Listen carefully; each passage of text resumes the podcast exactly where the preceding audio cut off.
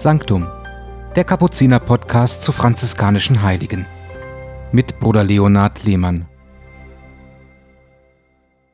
Liebe Hörerinnen und Hörer des Podcasts Sanctum. Im schönen Monat Mai möchte ich Ihnen zwei Laienbrüder aus dem Kapuzinerorden näher bringen. Sie haben vieles gemeinsam. Sie sind weder Priester noch Gründer von Klöstern, weder gebildet noch gelehrt, weder bekannt als Prediger noch gestorben als Märtyrer um des Glaubens willen. Sie waren Laien mit einem einfachen Beruf. Ihre Taufe als Christen nahmen sie ernst. Sie bemühten sich, täglich zu beten, ehrlich zu sein, ihren Beruf für andere auszuüben. Als sie die Berufung für ein Ordensleben spürten, traten beide bei den Kapuzinern ein, weil sie dieser Orden anzog und weil sie schlichtweg heilig werden wollten. Wir vergessen manchmal, dass wir alle berufen sind, heilig zu werden, wie Jesus gesagt hat. Seid heilig, wie euer himmlischer Vater heilig ist. Oder Paulus ermahnt uns, zu leben, wie es Gottes würdig ist, der euch zu seinem Reich und zu seiner Herrlichkeit beruft. Heute stelle ich den seligen Jeremias aus der Walachei, dem heutigen Rumänien, vor und das nächste Mal den heiligen Crispin von Viterbo in Italien. Beide kamen zur Ehre der Altäre durch Papst Johannes Paul II., der Rumäne am 30. Oktober 1983 der Italiener am 20. Juni 1982. Jon war der erste von vier Söhnen und zwei Töchtern, die den Eltern Kostis Stoika und Margarita Barbat geboren wurden. Jon am 29. Juni 1556. Jon ist die Abkürzung von Johannes. Als Katholiken gehörten die Eltern zur christlichen Minderheit unter der Mehrheit der Orthodoxen. Sie hatten eine Landwirtschaft, von der sie gut leben konnten. Wohnhaft waren sie in einem Dorf in der Walachei, die heute dem Gebiet Moldau in Rumänien entspricht. Durch die Walachei nahm die Donau ihr letztes Wegstück, um dann ins Schwarze Meer zu münden. Ferner war die Walachei begrenzt im Norden und Westen von Ungarn und der Ukraine und im Süden von Bulgarien. Im zweiten Jahrhundert, als das Gebiet dem Kaiser Trajan unterstand, haben Römer das Gebiet als Kolonie beherrscht. Ihre Kultur und lateinische Sprache haben sie dorthin gebracht. Von daher rührt heute noch die Nähe des Rumänischen zum Italienischen sowie die Vorliebe von Römern, in Rumänien Wein und Südfrüchte anzubauen und in Rom zu verkaufen. 1462 eroberte Mohammed II. die Walachei und teilte sie den Griechen zu. Erst im 19. Jahrhundert, nach dem Krimkrieg 1856, gewannen Moldau und Walachei eine gewisse Autonomie und bildete dann ab 1878 das unabhängige Königreich Rumänien. Nach dem Zweiten Weltkrieg wurde es eine marxistische Republik. Kirchlich gesehen tendierte die Bevölkerung nach der Kirchenspaltung 1054 immer mehr zur orthodoxen Ostkirche, was Muslime, Hussiten und Lutheraner nur förderten. Der kleine Jon wuchs in einem Klima der Diaspora auf, erinnert sich aber zeitlebens an die religiöse Erziehung in der kleinen Dorfkirche und bei den Eltern.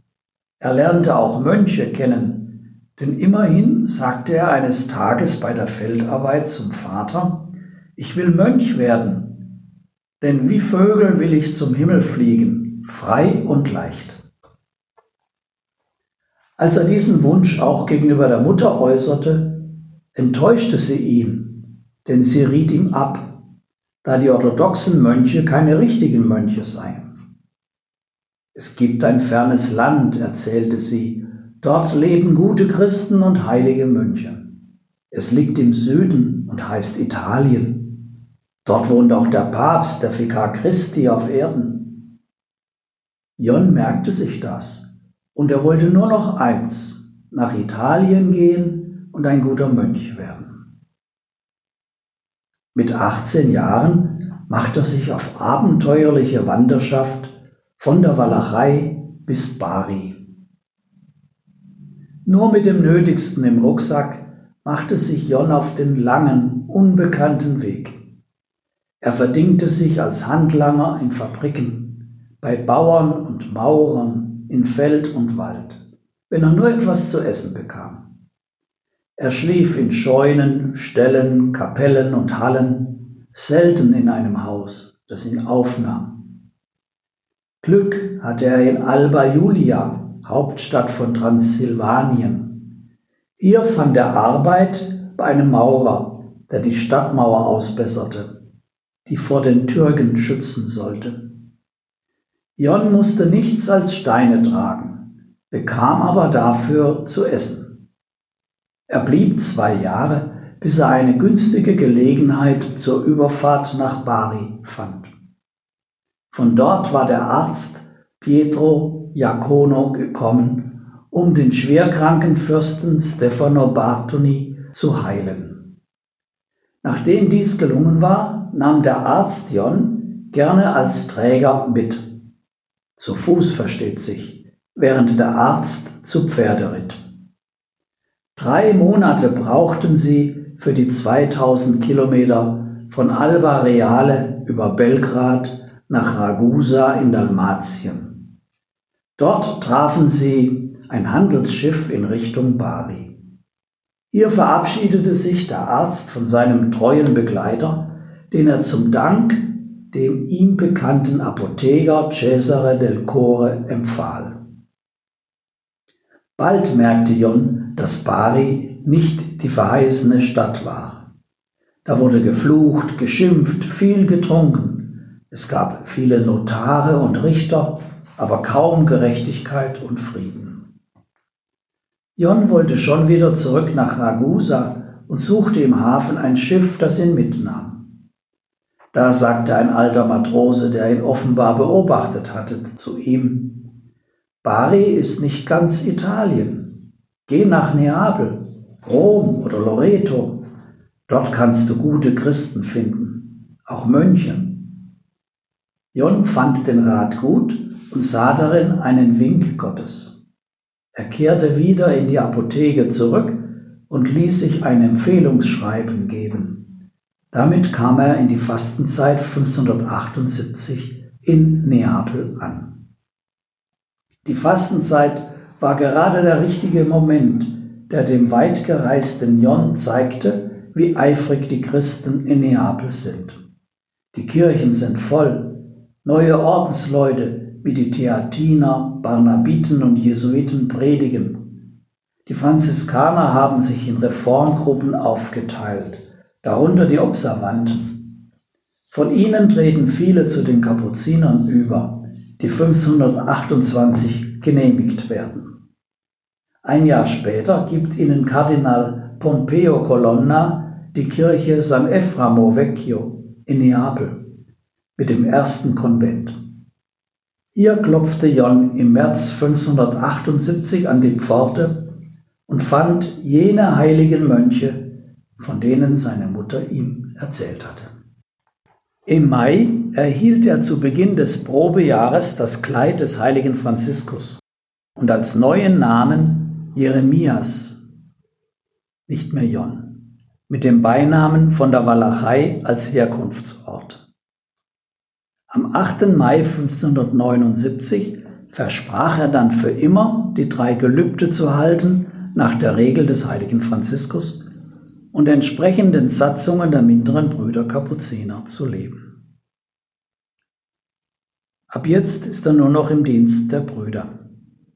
Als ehemaliger Landwirt wurde er nach der ewigen Profess zuerst in den Garten von St. Eframo Vecchio geschickt. 1583 kam er nach Pozzuoli als Koch und Helfer für die Brüder, die in den Heilbädern im nahen Solfatara Erholung suchten. 1585 versetzt ihn der Gehorsam in das neue Kloster St. Eframo Nuovo, wo er bis zu seinem Tod am 5. März 1625 bleiben wird.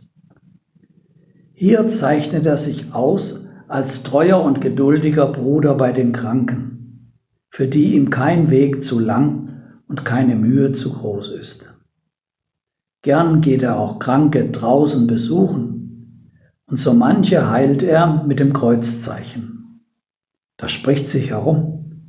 So wird sein Besuch erwünscht oder Kranke kommen ins Kloster, um ihn aufzusuchen. Das Kloster ist oft wie belagert. Als Bruder Jeremias kaum noch gehen kann, heißt ihn der Guardian, einen Wohltäter in der Stadt besuchen. Sofort erhebt er sich und schleppt sich hinaus. Der Krankenwärter hält ihn auf und sagt, Warum hast du dem Oberen nicht gesagt, dass du nicht mehr gehen kannst? Er antwortet, Dem Oberen darf man nie sagen, ich kann nicht. Im Gehorsam tat er alles. Im Konvent sagte man, er ist die rechte Hand jedes Bruders. Bei der Polizei war er bekannt dafür, dass er bei Streitereien die Schuld auf sich nimmt, für andere sogar ins Gefängnis geht. Hatte er Brot oder Obst bei sich, gab er es immer den Kindern oder Bettlern auf der Straße. Oft hatte er Scharen von Kindern um sich, mit denen er sang und Bildchen austeilte. Am 27. Februar 1625 besuchte er nochmals einen Kranken in Torre del Greco. Als er wieder heimkam, ließ er sich auf seinen Strohsack fallen. Lungenentzündung mit Fieber, das Tag für Tag stärker wurde. Jeremias sagte mit klarem Verstand, jetzt gehe ich heim ins Paradies. Ein Leben lang war ich Fremder und Pilger auf dieser buckligen Erde. Voll Andacht empfing er die heilige Ölung und verschied am 5. März 1625 nachmittags um 16 Uhr. Sanctum, der Kapuziner-Podcast zu franziskanischen Heiligen.